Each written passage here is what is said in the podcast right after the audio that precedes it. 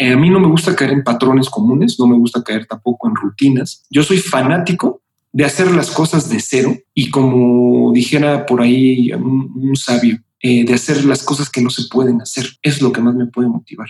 Y hoy en día sigue siendo para mí un estímulo enorme. Eso es lo que me motiva, lo imposible.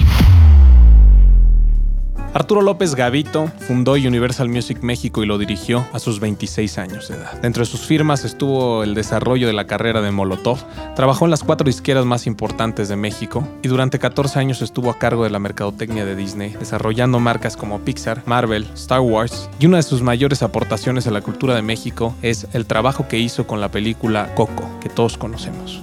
Este es el propósito de Roma nos hizo en un no solamente compartir los éxitos, sino hablar de las altas y bajas de los seres humanos. En este episodio, López Gavito se abrió con nosotros y nos platica de su vida. Espero que lo disfrutes. Esto es Roma nos hizo en un día. Arturo López Gavito.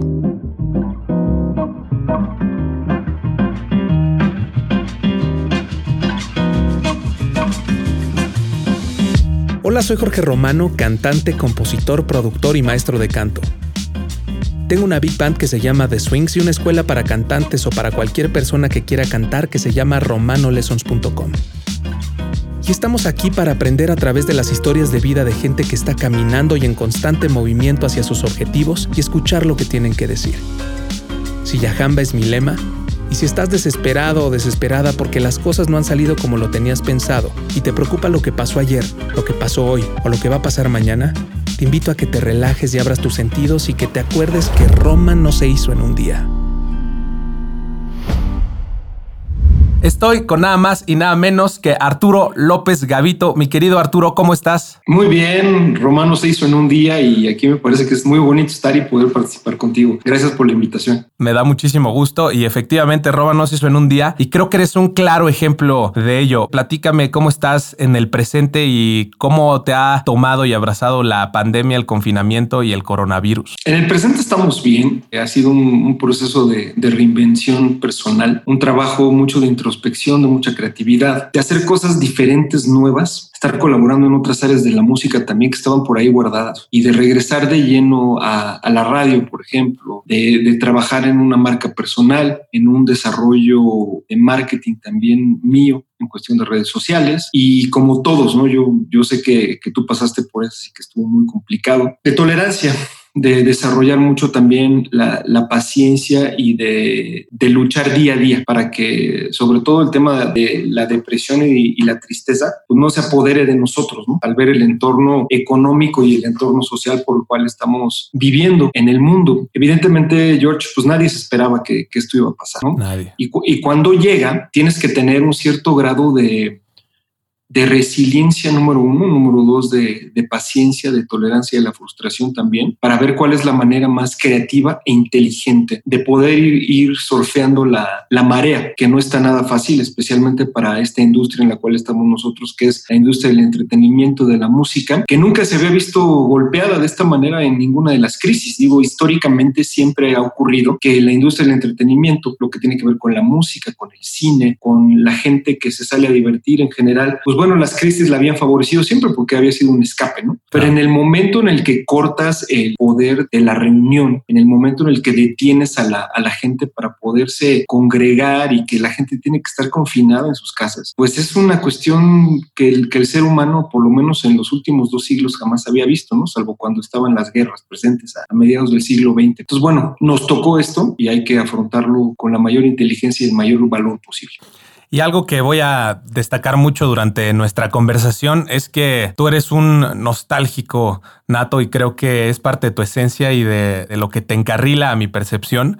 Supongo que ibas mucho a conciertos, ¿no? Mm, fíjate que me, volví una persona muy selectiva en cuanto a, los conciertos que, iba yo a ver. Número uno, los conciertos en México agarraron unos precios demasiado, demasiado altos, ¿no? Y número dos, la experiencia eh, de ir a un, a un, concierto, por ejemplo, en el Foro Sol, honestamente no es agradable, no es complicado. Hay gente que sí le gusta, hay gente que no, hay gente que ama ir a los festivales, hay gente que ama que le roben el teléfono tres y cuatro veces en el, Foro Sol, ¿no?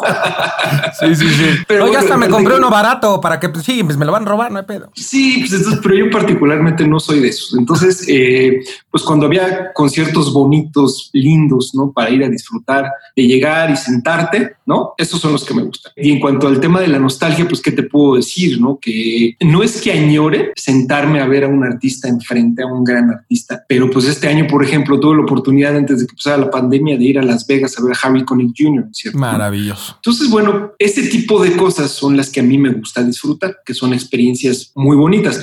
Si Harry Connick Jr. viniera a México y viniera al Foro Sol, no lo iría a ver. Claro, es una experiencia completamente diferente y no es malinchismo. Eh, creo que la música ha sido parte de tu vida y siento que te has dedicado a esto por las canciones, por la canción que te acompañó en la infancia, por la canción que te acompañó en la adolescencia, por la banda, por todo eso que engalana y decora tu cotidianidad. ¿Estoy en lo correcto o no? Claro, mira, yo siempre me he definido como un coleccionista. Antes que nada, soy un coleccionista de experiencias y la mayor cantidad de experiencias positivas y negativas de mi vida tienen una banda sonora y siempre me he estado yo relacionando con esa música que me acompañó en, momentos maravillosos, ¿no? Entonces sí, tienes razón, soy una persona de canciones, soy una persona también de álbumes muy puntuales, ¿no? De, de discos, de la cuestión física, de sentarme a escuchar hoy en día un LP, de poder poner un CD, de poder disfrutarlo con una comida rica, de poderlo disfrutar también con alguna bebida que me guste y he aprendido a hacer un, maridaje musical y maridaje también culinario. Entonces, soy fanático de poderme reunir de personas que realmente me importan. Creo que la música la puedes oír en soledad y puede ser un alimento muy lindo para el alma, pero cuando compartes las experiencias y compartes la música, compartes la comida y compartes la bebida, te pones a disertar y te pones a platicar, eso ya se convierte en una experiencia colectiva que es extraordinaria. Una de mis aficiones es poder cocinar es de las cosas que más me gusta hacer. Pero no me siento bien cocinando solo, sino que me gusta el proceso. Soy una persona mucho de, del viaje, de la construcción de las experiencias, ¿no? Desde ir a comprar la comida, de seleccionar lo que vamos a preparar, desde estar con la gente y poder eh, involucrar a la gente en la preparación de los alimentos, hasta poder compartir la música y de ahí hasta donde te lleve la, la tarde o la noche. Es un poco a lo que me refería con reconocerte como alguien nostálgico, no, no como alguien que esté en la melancolía del pasado, sino que justo empieza a coleccionar momentos, espacios y creo que lo que nos da la música es que ornamenta a las memorias y las hacen todavía más memorables. Entonces, ¿de qué canción te recuerdas cuando eras joven, cuando eras un niño, cuando ibas a la escuela? ¿Qué escuchabas cuando estabas en esa etapa de la primaria, secundaria? Fíjate que la música ha estado presente todo el tiempo en mi vida. Yo tuve un momento glorioso en el cual cuando, cuando era niño, el papel de la radio, George, el papel de la FM era muy importante porque la FM, a diferencia del AM, empezaba a tocar música en estéreo y música en inglés. Entonces me tocó crecer con la música de los años 70, con la música disco, con los inicios también, digamos, de, del rock pesado, del rock pop, de todas estas bandas del glam, de Live Aid, de mm, el grunge del rock progresivo. Escuchaba yo música de muchos lugares, ¿no? Lo que nunca se me va a olvidar fue la primera vez que vi un cassette y ese cassette era un cassette de los Beatles que mi hermano había traído y escuché el álbum el Sgt. Peppers muchísimas veces, lo ponía en un Walkman, me acuerdo antes de dormir. Y ahí fue cuando entendí el valor de lo que eran los Beatles, la manera en la que ellos podían grabar y todo lo que inspiró a una generación tan, tan importante e interesante. Entonces, ese soundtrack, mi soundtrack de, de la primaria estuvo aderezado por los Beatles, estuvo aderezado por Olivia Newton-John, por la música que pasaba en estaciones como Radio 590, que era La Pantera, Stereo 100, y después empezó Rock 101 y luego WFM. Rock 101 empezó a poner la música de The Cure, la música de Pitch Mode. Empezaron a poner también eh, Orchestral Maneuvers in the Dark. Y me convertí naturalmente en una persona que escuchaba más música en inglés que en español. De hecho, la música en español que se hacía, lo que era la balada pop, a mí no me gustaba y hoy tampoco me gusta mucho para serte franco. Y me toca, trabajando en WFM en el 96.9, por ahí del 97, 90, perdón, 87, 88, el surgimiento del rock en español. Cuando nace Caifanes, cuando nace Neón, Bonnie, los enemigos del silencio, Kenny, los eléctricos, el trill estaba, pero se empieza a consolidar y ese movimiento particularmente de la radio es el que da lugar al rock en tu idioma. Entonces, las bandas que venían de España y las bandas que venían de eh, Argentina, por ejemplo, empezaron a influenciar fuertemente a los grupos de rock nacionales y empezó todo un movimiento. Y ahí es cuando en mi adolescencia, cuando yo, iba en la prepa, empiezo a entender el valor de lo que era el rock que, se hacía eh, en México y particularmente en España. Un rock de muchísima calidad que hoy tiene vigencia enorme también y que, que representa muchos clásicos, ¿no? Entonces, ha habido muchas memorias, ¿no? Te puedo decir, por ejemplo, que mis hermanos, yo crecí en una casa muy musical y mis hermanos escuchaban mucho música disco. Entonces los veía yo bailar y, me gustaba mucho bailar, ¿no? Eh, luego el primer disco que yo compro son dos discos, el de la banda sonora de Vaselina junto con el disco de Burbujas, que era un, pues un serial que pasaba en México cuando yo era niño después de que se acababa Chabelo. Pero curiosamente la música de Burbujas la hacía Juan García Esquivel, que era un hombre muy importante. Fue un transformador de, de la música, sobre todo de la música electrónica, a finales de los años 50, principios de los años 50, de los 60 y acabó haciendo Odisea Burbujas. Entonces, siempre ha estado en mí esa dualidad de ser un niño, pero también de ser un adulto que, que crece. Y, Vaselina y la música de Olivia Newton-John, de Frankie Valli, de, de, John Travolta, esa película marcó mi vida definitivamente cuando yo tenía siete años. Qué maravilla. ¿Cómo es tu familia? ¿Cómo se constituye tu familia y cómo fue tu infancia rodeada de, de tus seres queridos? ¿En dónde vivías? Nosotros vivíamos, yo nací en la colonia Roma, en la calle de Mérida originalmente. Luego tuvimos la oportunidad de cambiarnos a, la colonia del Valle, que ha sido pues prácticamente el área donde yo he hecho mi vida crecí en una casa linda, en un hogar, ¿no? Con, con, mi abuela, con mi abuelo, con mis padres, con mis, mis dos hermanas y un hermano. Y crecí muy cuidado porque yo era el último de, cuatro hermanos, justamente. Entonces tuve la oportunidad de, ser un, niño muy querido, de ir a escuelas padres, de poder disfrutar mucho de este ambiente que te da ir en escuela mixta, ¿no? Que en mi época pues no se usaba tanto porque, bueno, también había eh, escuelas solamente de mujeres, solamente de hombres. Y pasé toda mi primaria y mi secundaria en una escuela mixta y luego me fui a estudiar a una preparatoria de solo hombres. Entonces era yo como el bicho raro y el que tenía más experiencia también con las chavas en ese momento. Pero eh, eso me gustó muchísimo. Y entro a trabajar a, una estación de radio. A los 17 años, ¿no? A, los 17 años. Tengo la, enorme oportunidad de entrar a, a una estación de radio que, que, era la máxima ¿no? que había en esa época, WFM. Y ahí aprendo y crezco y, y aprendo a, a, escribir, aprendo a redactar, aprendo a traducir, aprendo a producir, a hacer locución, a hacer entrevistas. Y mucho ha sido mi vida profesional así, eh, el hacer muchas cosas a la vez y no estar enfocado simplemente a una sola disciplina. Me llamaba mucho la atención que, esa, que en esa época de W Radio, la gente trabajaba por pasión. La radio nunca ha sido bien pagada en México, honestamente, pero la gente trabajaba hasta 48 horas sin irse a dormir a su casa, ¿no? Por la, la pura pasión. Y ahí es cuando empiezas a ver cómo si el entorno que, que, te rodea y la gente que te supervisa le echa ganas, se compromete y es la mejor escuela que pude yo haber tenido. Trabajar con gente comprometida y con gente que estaba siempre en pro de la excelencia. Esa fue una gran escuela para mí. W Radio era un, o bueno, sigue siendo una radiodifusora de excelencia. Totalmente. Fíjate que se, dio, se dieron circunstancias magníficas, ¿no? Hay leyendas de la radio, ¿no? Martín Hernández, que fue mi mentor, Charo Fernández, que fue una gran locutora también, Marta de Baile, que venía de Alfa, pero entró a, a W en ese momento, todos liderados por Alejandro González Iñárritu en ese momento, y por ejemplo el burro Van Ranking, que estaba trabajando con nosotros en relaciones públicas, Martín Delgado, que es el gran programador, un grupo de personas excelentes en lo profesional, en lo personal, y se dio un momento radiofónico que es irrepetible en la historia de, de México y de, de América Latina. ¿Por qué? Nos permitían hacer cosas estábamos eh, en, un, en, una entidad que estaba fuera del sistema Radiopolis, que estaba en, en, la calle de Ayuntamiento en el centro, y nosotros estábamos en la colonia eh, Miscuac, lejos de ellos. Y eso, esa independencia, siempre tú lo sabes como creativo, te permite hacer cosas muy interesantes. Y la gente, no solo porque había muy buena música en los 80, ¿no? En los 80 se hizo música extraordinaria en México, en España, en Inglaterra, en Estados Unidos.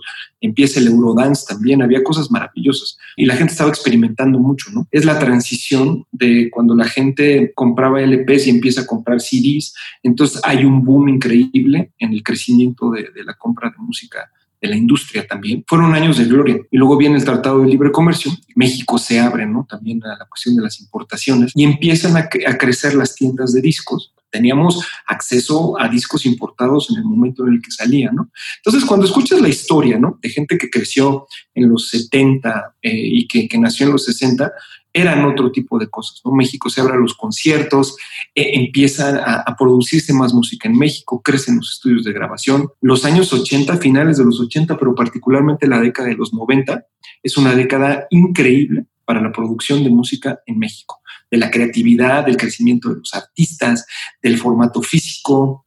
Es increíble. ¿Cómo llegaste y tocaste la puerta y te dijeron bienvenido, pásale? Pues llegué a pedir trabajo. Yo era un escucha de W Radio en la, en la preparatoria y fui y le pedí trabajo a Alejandro. Estuvo esperando como unas cuatro horas antes de atenderme y pues me quedé esperándolo porque estaba haciendo su programa, ¿no? Que estaba, era de, de 12 a 3 de la tarde al aire del estado. Y cuando entro a, a, hablar con él, me dice, bueno, pues qué sabes hacer y cómo quieres entrar. Le digo, yo, yo puedo lustrar zapatos aquí, lo que sea. No me pagas, pero quiero estar aquí, quiero aprender. Y evidentemente creo que no me pagaron ocho meses o nueve meses o algo así, pero yo estaba trabajando, estaba aprendiendo y estaba aprendiendo de los más grandes y lo que hacía me encantaba. Entonces, difícilmente te puedo decir que en 33 años que llevo trabajando haya un solo trabajo que me haya pesado. Me ha costado trabajo los ambientes laborales en las corporaciones, de los corporativos, porque no es fácil, pero en general lo que he hecho lo he amado y lo he disfrutado siempre. Y eso ha sido una clave también de mi evolución y de mi progreso profesional. Siempre hay que disfrutarlo y también acompañarlo de humor. Digo, nos conocemos de hace aproximadamente tres años, pero donde tuve el bonding contigo fue en la gira de la academia cuando fuimos a reclutar a los muchachos y audicionarlos. Y compartí contigo y a, pesar de que siento que eres muy auténtico cuando estás a cuadro y, demás, cuando, cuando estás en un ambiente un poco más relajado, eres muy simpático, eres muy suelto y tienes un sentido del humor muy auténtico. Sí, sabes que, George, te voy a decir algo. Mucha gente considera que el, que el crítico que está en el panel de la academia es una persona seria o es una persona petulante o no yo no soy así. Es decir, soy como me ven en la televisión. Trabajando soy así. A mí me gusta eso, no es un personaje. No he construido durante 15 años un personaje para, para estar en la academia, pero me parece que de las cosas más bonitas que pueden existir son los ambientes, ¿no? Hay un ambiente en el que tú te puedes relajar cuando estás con la gente que quieres y cuando puedes platicar. Y hay otro ambiente que es el ambiente en el que estás trabajando, ¿no? Cuando vienes y estás en pro de la excelencia profesional. Entonces, eh, sí, yo amo convivir con la gente, pero también soy una persona muy reservada porque no me gusta convivir con toda la gente, solamente con la gente con la cual siento una empatía o me siento en un lugar seguro. Porque, bueno, la experiencia a lo largo del tiempo me ha dicho también que no toda la gente se merece tu confianza y no toda la gente tampoco se merece que tú seas abierto y tengas el mismo trato, ¿no? Nos ponemos en riesgo muchas veces como, como seres humanos, especialmente cuando colaboras en un ambiente laboral en un ambiente empresarial. Si tú eres una persona demasiado eh, abierta o eres una persona que externas todo el tiempo lo que piensas, pues es un arma de dos filos que te puede, que te puede dañar a futuro. Y luego cuando te conviertes en un profesionista independiente, entiendes que de ti depende lo que, lo que digas y que también tus, tus palabras van a tener un, cierto efecto. ¿no? Yo me cansé de, de, tener que estarme cuidando todo el tiempo, ¿no? de, de, de pensar si la palabra o la frase que yo iba a decir o el concepto que yo iba a, desarrollar iba a ser este, vulnerable para ciertas personas, ¿no? Me cansé de la falsa moral también, me cansé de toda esta situación tan, tan complicada que, que es el, desarrollar una, una, relación interpersonal en el ámbito laboral. Y sí soy una persona muy auténtica, pero soy auténtico con quien se merece que yo sea auténtico, sino pues simplemente soy una persona cordial y, pongo mis límites, ¿no? Qué belleza. Eh, en la industria de la música pasa mucho esta doble cara y esta este, bonachonería para sobrellevar, no sé, la frivolidad o no sé cómo decirlo. Vas aprendiendo varias cosas. ¿no? Lo primero es, la gente se puede acercar a ti por dos situaciones. Normalmente la gente en la vida se va a acercar a ti por ver qué provecho puede sacar de ti siempre. Luego viene otro tipo de personas que se pueden acercar a ti porque quieren entablar algún tipo de, relación o de amistad desde el punto de vista mucho más humano. Pero eso puede ser como el 7% y el otro 93%. Pues es, la naturaleza humana. Me explico, no es que esté bien o esté mal. Eh, nosotros como seres humanos normalmente buscamos cómo usarnos. Hay gente que, que utiliza el término usar mal. Pero bueno, cuando tú estás dispuesto a ser utilizado para el bien del otro o de la otra persona, pues está bien, no hay ningún problema. La industria de la música no es diferente a la industria del cine o a la industria de la construcción o a la industria de la jardinería. A mí me parece que es la naturaleza humana la que está constantemente ahí y que está presente. Claro que hay hipocresías, que hay, claro que hay egos, claro que hay eh, puñaladas por la espalda, pero así es, así va a pasar siempre. De nosotros depende si queremos entrar a ese juego, porque lo que pasa es que muchas veces la, soberbia nos, acaba perdiendo y el ego se acaba apoderando de nosotros. Y el ego lo que acaba por hacer es destruir. Yo nunca he visto un solo caso de una persona que, que sin saber manejar su ego haya triunfado en la vida. Ninguno. Todo el mundo puede acabar este, lleno de dinero o lleno de éxito, pero embarrado contra una pared porque no supo eh, manejar su, su ego, ¿no? Y el ego te acaba comiendo. Tal vez se puede tardar 20, 30, 40 años, pero te acaba comiendo. Y a otros o a otras personas les, les pasa más rápido también, ¿no? Y luego viene este clásico y tradicional caso de muchos músicos o de artistas que de pronto se suben a un ladrillo y se creen su éxito y acaban también desbaratados, ¿no? Con deudas horribles o con problemas de adicción o acaban quemados. Y lo único que tienes en esta vida es eh, tu reputación y tu palabra. Entonces, pues más vale que la cuides en general. Totalmente de acuerdo.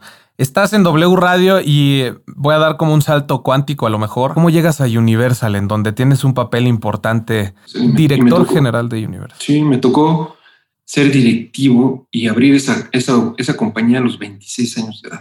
Qué belleza. Em, mira, Universal es el resultado de una empresa que se llamaba MCA, MCA Music.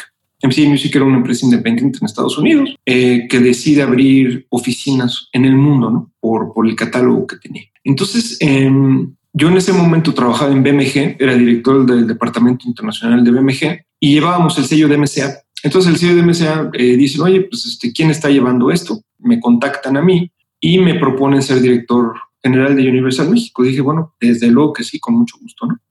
Eh, eso lo llevé con don Fernando Hernández, que es una gran leyenda también de, la industria de la música en México, y juntos abrimos una nueva compañía de discos en México en el 96. Fui desde buscar un lugar para estar, un sitio, escoger el mobiliario, el color de las paredes, formar un equipo de ventas, formar un equipo de mercadotecnia y salir a firmar. Y cuando tú tienes 26 años, es diferente a lo, a lo, que, a lo que se podría hacer 25 años después, que puede ser mi caso, 24 años después. Tenemos la oportunidad de ver a Molotov en alguna ocasión en, en una tocada que hicieron. Eh, y Jorge Mondragón, que era su manager en esa época, él y yo trabajamos juntos en EMI, tenemos una extraordinaria relación de amistad, me dice, oye, pues, ¿por qué no los firman? Y entonces en esa época todas las disqueras querían firmar a Molotov y les aventaban billetes por delante. ¿no? Y Molotov firmó con nosotros, que éramos la disquera más nueva del mercado mexicano, por la actitud que teníamos, por las ganas de trabajar este grupo y porque fuimos y éramos los más capaces de poderles hacer un buen lanzamiento y una buena campaña de, de marketing.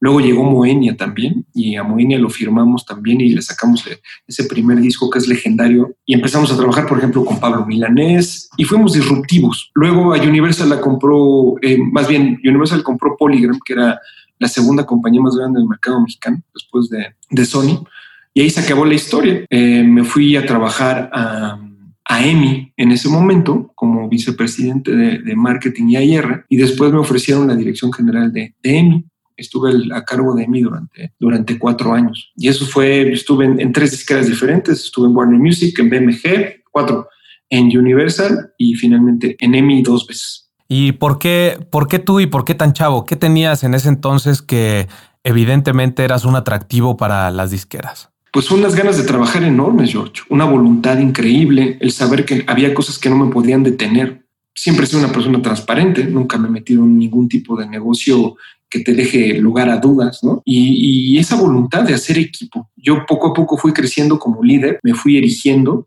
y fui eh, desarrollando la habilidad de juntar a grupos de personas para poder hacer eh, los mejores trabajos y poder hacer las mejores cosas, ¿no? En general. Entonces, creo que al final esa excelencia que yo aprendí en la radio cuando yo tenía 17, 18 años más o menos, me fue llevando 10 años después a poner en práctica lo que era la voluntad siempre de hacer cosas diferentes. Eh, a mí no me gusta caer en patrones comunes, no me gusta caer tampoco en rutinas. Yo soy fanático de hacer las cosas de cero y como dijera por ahí un, sabio, eh, de hacer las cosas que no se pueden hacer. Es lo que más me puede motivar y hoy en día sigue siendo para mí un estímulo enorme. Eso es lo que me motiva, lo imposible. Algo que me llama mucho la atención que conozco de ti es que tú no trabajas nada más a través de tu gusto, sino que eres objetivo. Puede ser que algo no te guste personalmente o no lo consumirías, pero tienes eh, un pensamiento objetivo de hacia dónde debe ir y por qué debe de ir y lo puedes justificar.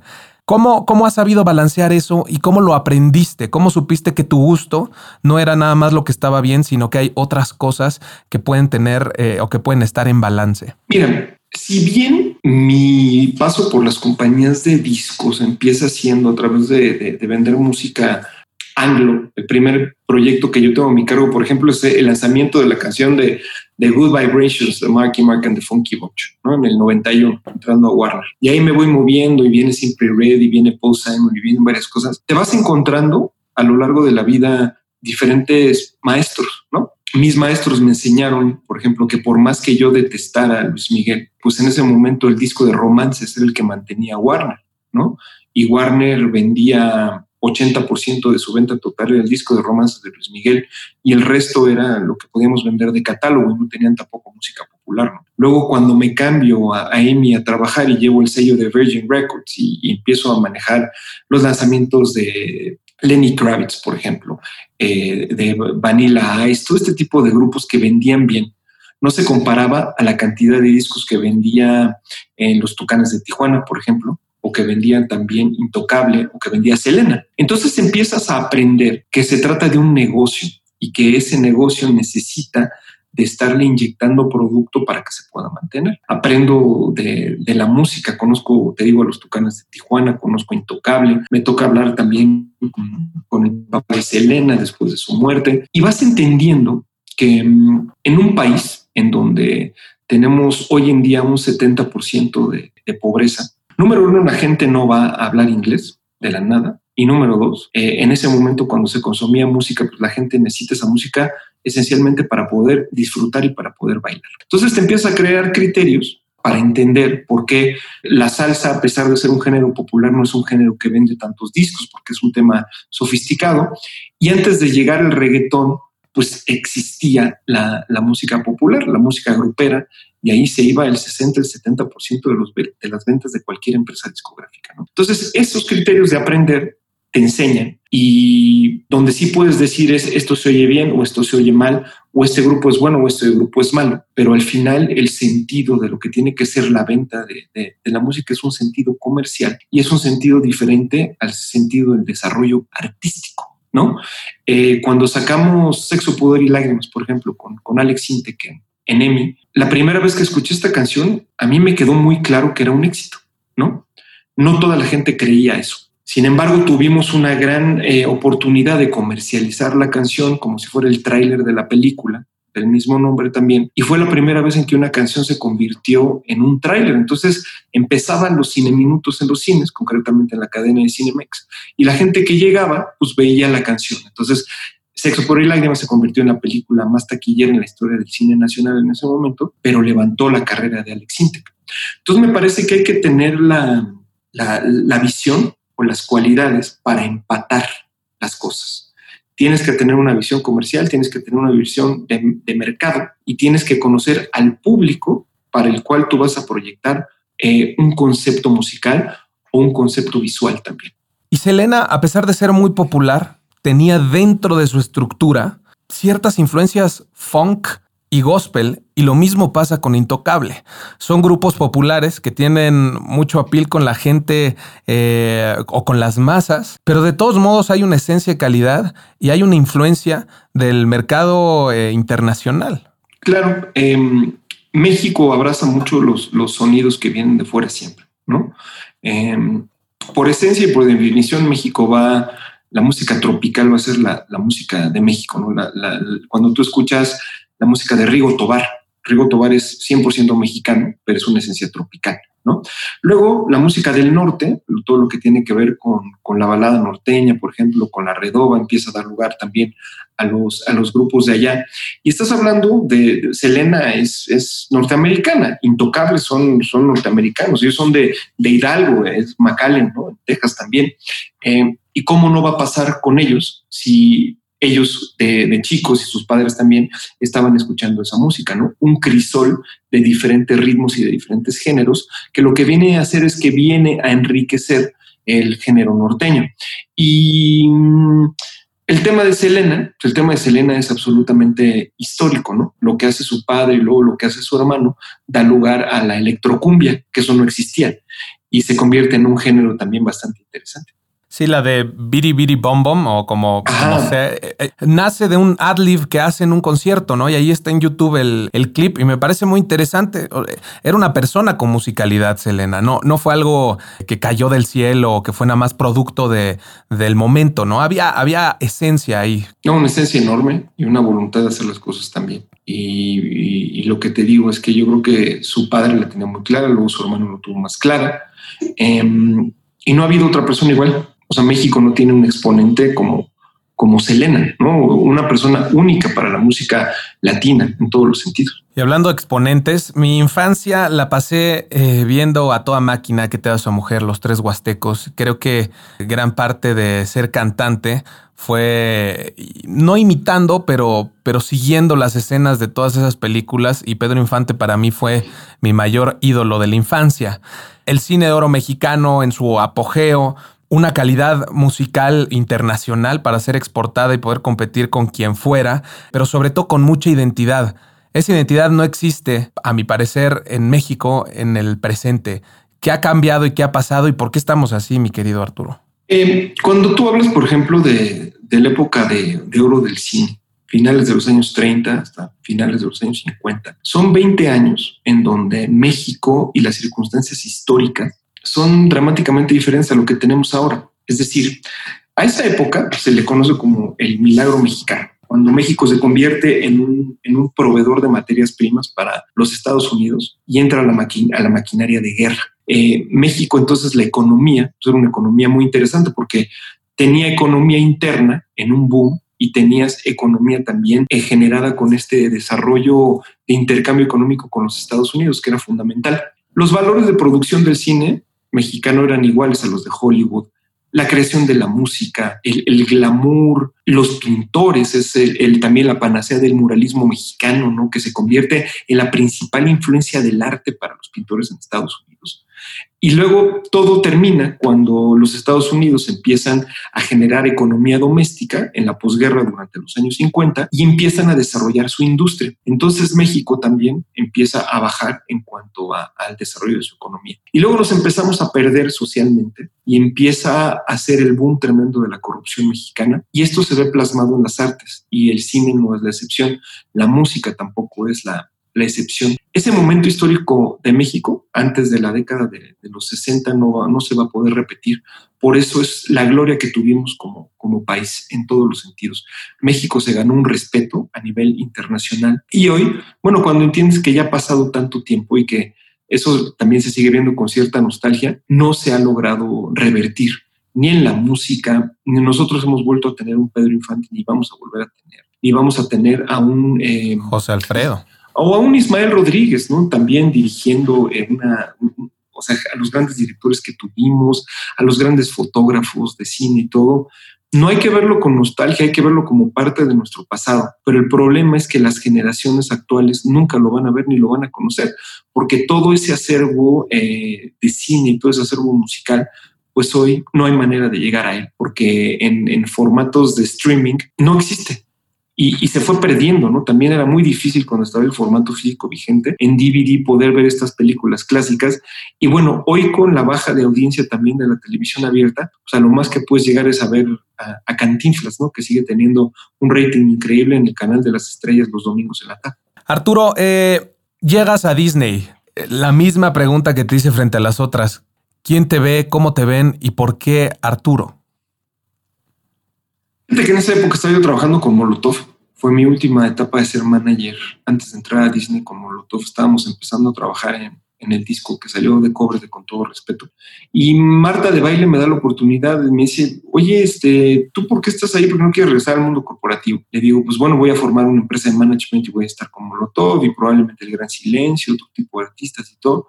Me dice, oye, pues es, ¿por qué no te presento al director de Disney? En esa época, Mauricio Sañudo. Yo mando un mail a Disney Y después de tres meses de entrevistas y 21, 21 eh, personas con las que platiqué, me dieron el trabajo de director de marketing, porque creyeron en mí, porque tenía yo un historial muy interesante y porque venía yo también de, vender discos y en esa época Disney vendía DVDs, ¿no?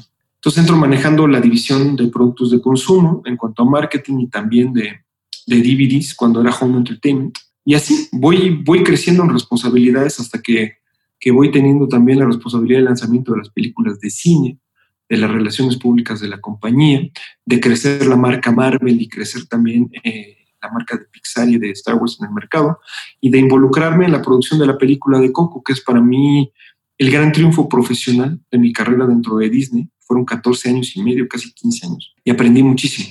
Pero lo más bonito fue poder haber creado esta banda sonora de, Coco para, para, México y poder platicar con, Carlos Rivera para que hiciera Recuérdame, con Bronco también, de haber reclutado el talento de doblaje, de haber tenido una palabra y una voz en nombre de México para que la película llegara a ser lo que fue y reflejara también nuestra, nuestra cultura. Ese para mí es el clímax de donde yo debía haber llegado también dentro de, Disney y me siento muy, muy orgulloso por lo que hice. 14 años y medio puede ser mucho o poco tiempo, quién sabe. A mí se me pasaron como, como tres años, ¿no? Cuando hago, veo en retrospectiva todo lo que ocurrió, pues estoy muy agradecido. Fueron años hermosos, de gran triunfo, y, todo evoluciona y todo también eh, va cambiando y pues Disney hoy, hoy se guarda en el cajón de mis recuerdos como una etapa muy, muy linda de mi vida.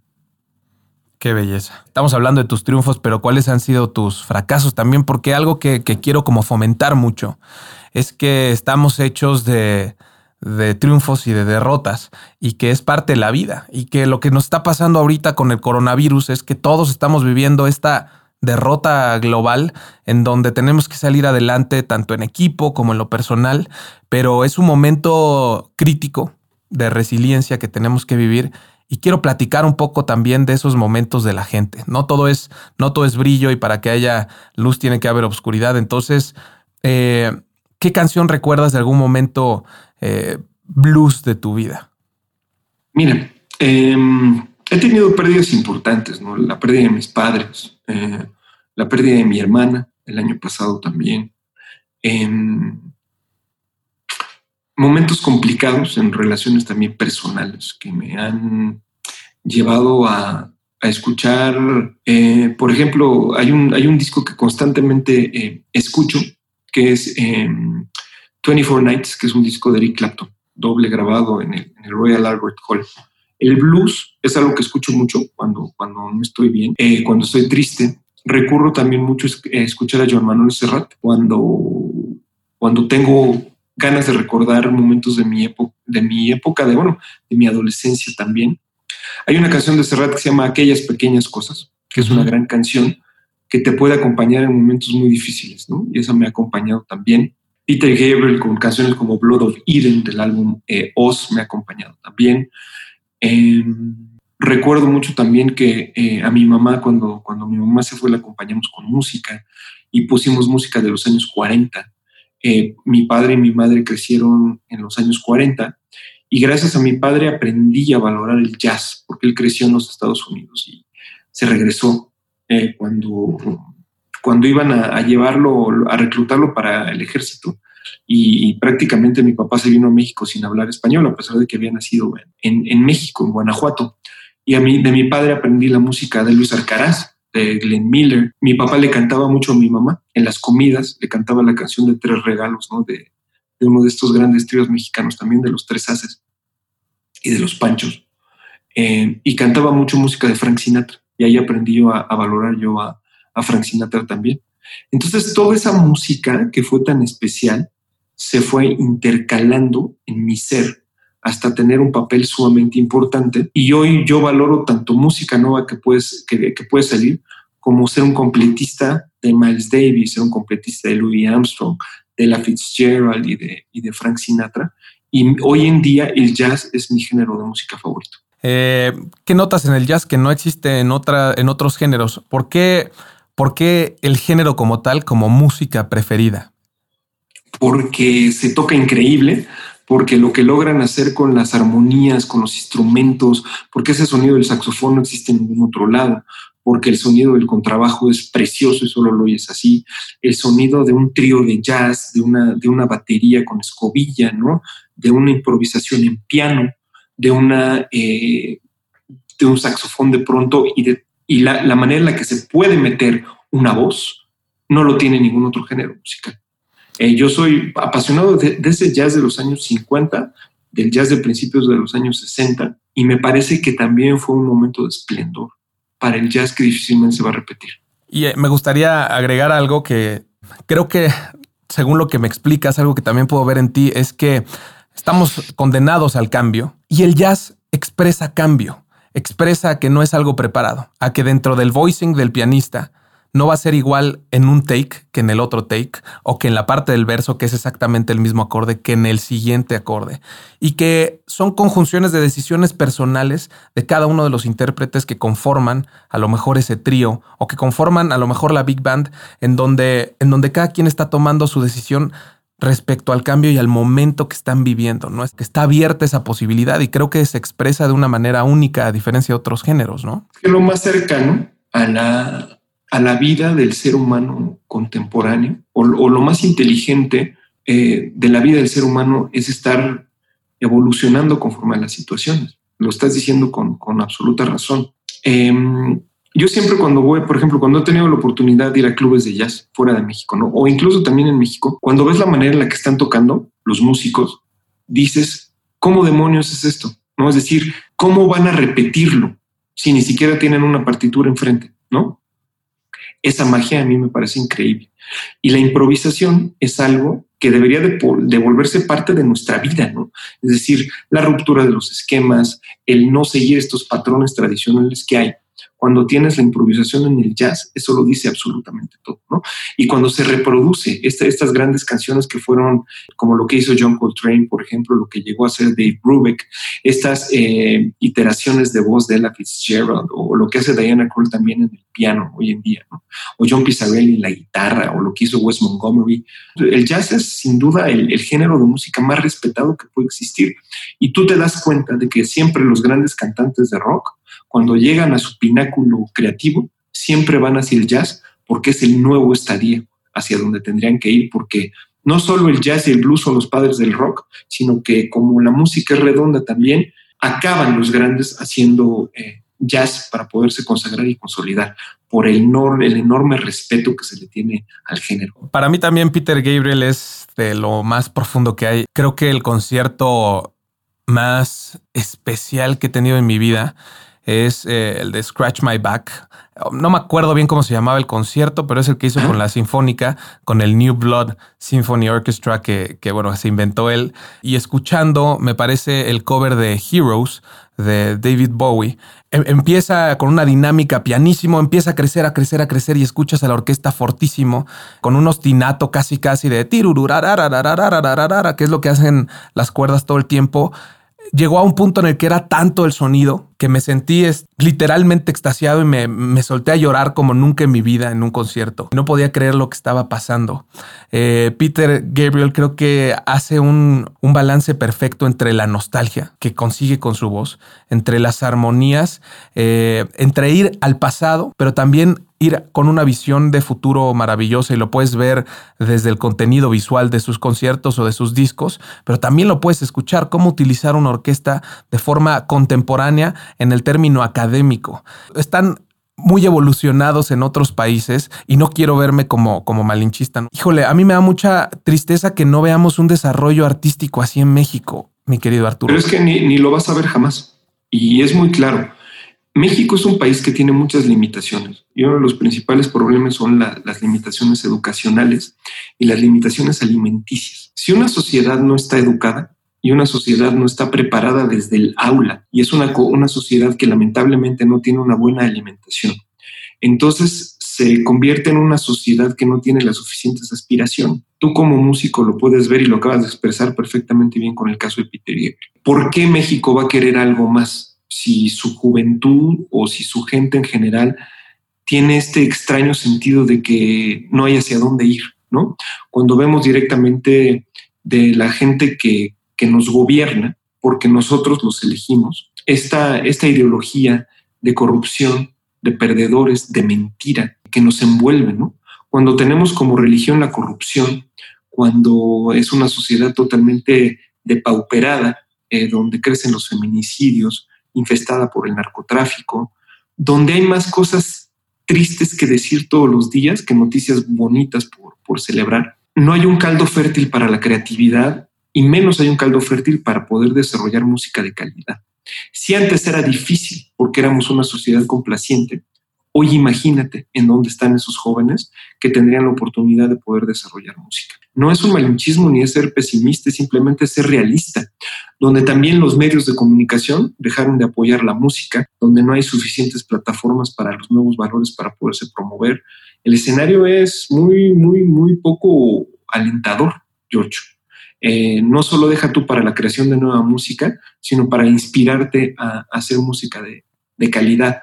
Esto es uno de los problemas que siempre van a afectar a México y de lo que siempre van a, adolecer los creativos y también aquellas personas que trabajan en pro de del apoyo de la música de la creatividad. En, este sentido, ¿cuál, ¿cuál era tu aportación como crítico de la academia? ¿Qué, qué semilla sembrabas eh, para dar a lo mejor ese paso o para ayudar ese desarrollo o para generar esa conciencia de la cual estamos hablando ahorita? Lo primero, el análisis, que la gente que estaba participando en el escenario entendiera por qué estaba mal lo que estaba haciendo, por qué se podía hacer las cosas mejor, por qué no era lo ideal quedar en, en una zona de confort y decir hasta aquí, ¿no? La búsqueda de la excelencia y también el debate, ¿no? Eh, yo entiendo que para, para hacer un programa de televisión tienes que tener a un, personaje que te pueda decir las cosas de manera frontal y alguien que pueda simplemente apapachar. ¿no? Entonces, eh, el papel de los críticos durante muchos años en, México fue simplemente apapachar, porque somos una sociedad a la cual le cuesta muchísimo trabajo aceptar que hay áreas de oportunidad y que se puede mejorar. Cuando salimos nosotros y empezamos a decir las cosas como son, pues evidentemente hay una especie como de, descontrol, ¿no? Porque este señor es agresivo. No, no está siendo el señor agresivo, lo que está diciendo es que la oportunidad enorme que usted como, como intérprete tiene en el escenario, pues sobre lo que hay que trabajar, porque está usted dentro de una academia de, alto rendimiento, ¿no? Y acaba siendo muy triste ver que las supuestas grandes figuras de la academia, la gran mayoría, pues terminan conduciendo un programa de televisión o, o en Instagram enseñando el cuerpo o, es, difícil, es difícil ver cómo, cómo, cómo termina esto, ¿no? Eh, pero bueno, es la elección de las carreras, ¿no? Cada quien elige por dónde se quiere, se quiere ir y qué es lo que quieren hacer de su vida, porque somos responsables de, de lo que posteamos en Instagram, somos responsables de lo que decimos en redes sociales, de lo que escribimos y de lo que compartimos. Entonces, es una labor personal la que hay que hacer muy fuerte. La vida está hecha de puras decisiones. Es lo que está comentando en el podcast pasado, no tomar una decisión es tomar una decisión también. Claro, en el eh, momento en el que te mantienes simplemente así, no haces nada, pues es una postura muy clara. Y era un poco lo que yo quería hacer en la academia y creo que tiene que ver un poco con mi relativa juventud. Ya no soy un chamaco, eh, tengo 31 años, pero me sentía con demasiadas ganas de, transmitir justo esto que estamos platicando. Y me frustraba y, quería como estallar y crear conciencia en uno, en otro y demás. Y, eso era lo que a mí más me movía. Encontré una ventana para poderme expresar frente a las clases que hacía en donde lo más importante era entregarle o sembrarle o darle una pastilla al alumno y por consecuencia a los 15 mil espectadores que nos veían en el streaming eh, durante las clases de conciencia sobre un mensaje. Como cantantes tenemos eh, la oportunidad de llegar más allá y de una forma muy profunda eh, a la gente, porque tenemos la capacidad de, de escribir con palabras sustentado con la música. Hay una combinación de cosas pasando que afectan a lo químico del cuerpo simplemente con escucharlo. Entonces el mensaje se vuelve mucho más poderoso. Pero para que ese mensaje tenga poder, eh, tenemos que saber qué quiero decir y por qué lo quiero decir. Y parte de lo que me daba cuenta es que eh, a pesar de que tenemos aspiraciones de, querer estar en un escenario, de querer cantar, no sabemos por qué, eh, mucha gente no sabe por qué y qué mensaje quiere dar y por qué quiere cantar. Simplemente lo quieren hacer por estar, eh, pero hace falta eso, ¿no? No nada más en la academia. Mira, yo, yo creo que hace falta la, congruencia en general en el, en el medio artístico mexicano. Ya no basta simplemente estar en, en, la cámara o en un programa de televisión abierta. Ahora necesitas muchas cosas. Necesitas lo que tú estás diciendo, que es este, saber qué decir, saber cómo expresarte y tener un mensaje para la gente. Y necesitas tener congruencia, que eso es algo que le falta a mucha gente en muchos lugares, pero particularmente en, la industria de la música el que lo que tú estás diciendo vaya acorde con cómo estás cantando y lo que estás cantando. Como sabes, soy eh, maestro de canto, tengo mi, escuela online que se llama Romano Lessons y parte de lo que le enseño a, a mis alumnos es sin aire no hay canto, sin aire no hay vida, por lo tanto la materia prima del canto es el aire. ¿Cuál es la materia prima de Arturo López Gavito? La pasión. La pasión es lo que a mí me mueve la pasión por los proyectos, la pasión por la gente, la, pasión por poner eh, mis ideas eh, a trabajar. Eso es lo que me encanta. Me parece maravilloso y, lo has expresado a lo largo de todo esto. Algo que, platicas siempre es, eh, eres lo último que has hecho o eres tan bueno como lo último que has hecho. ¿Qué es lo último que has hecho y qué tan bueno eres, Arturo? Lo último que he hecho es un, programa de radio que me fascina, es un programa de radio totalmente diferente y lo hago muy bien y eso es lo que más me gusta hacer. Em, lo último que he hecho fue también eh, dejar una huella digital en cuanto a un cambio en lo que hago yo en redes sociales y es en pro de la música y retomar la música, volverme a identificar con ella y volver a trabajar y, a poder vivir de ella. ¿Quién es dentro de tu equipo la persona más joven con la que cuentas? Mm. Ese Arturo López Gavito de, del 2020. Bueno, hay un, chavo que se llama eh, Javi Moctezuma, eh, otro que se llama Mitch, eh, gente que está en sus treintas tempranos, por así decirlo, de los cuales estoy aprendiendo muchísimo, especialmente en cuestiones digitales en cuestiones de, tecnología. Me gusta mucho cuando pasa esto. Yo creo mucho en el binomio de la persona que tiene la experiencia y los jóvenes que van creciendo. me gusta mucho eh, escuchar a la gente y escuchar las nuevas ideas y las, y las propuestas de cambio. En ellos confío y sobre ellos estoy dejando mi estrategia. Se ha perdido un poco, es parte de lo que veo, que veo a esas personas que tuvieron la oportunidad de tener una apertura de puerta a sus a sus, no sé, 24 años. Y en México ellos se quedaron, se quedaron, se quedaron dentro como del puesto. Y no hay apertura para gente joven eh, en la toma de decisiones. Eh, como que se quedó ese, esa muralla, o no sé, pero creo que es parte también de lo que le ha pasado a la industria, ¿no? Eso es todo. Es decir, tú cuando analizas eh, la industria del disco en México y en América Latina también, pues te das cuenta, ¿no? Este patrón de comportamiento que es muy normal los jefes extranjeros, los mexicanos eh, de toda la vida que tienen 21 años en el mismo puesto cuidando su silla, impidiéndole el crecimiento a los, a los jóvenes y al, talento joven que está creciendo. Y así estamos, ¿no? Así estamos y así vamos a estar durante mucho tiempo, porque a los jóvenes, pues lamentablemente no se les está dando la voz ni se les está permitiendo el cambio dentro de las, de, las empresas en, en cuestiones de creatividad. Porque vuelvo a lo mismo, no es que esté mal que haya directivos de 45, o 50 años, creo que está perfecto. El problema es que esos directivos no tienen la voluntad de colaborar con las nuevas generaciones para desarrollar conceptos musicales interesantes. Totalmente de acuerdo. Arturo, ¿cómo te ves eh, en enero del 2021?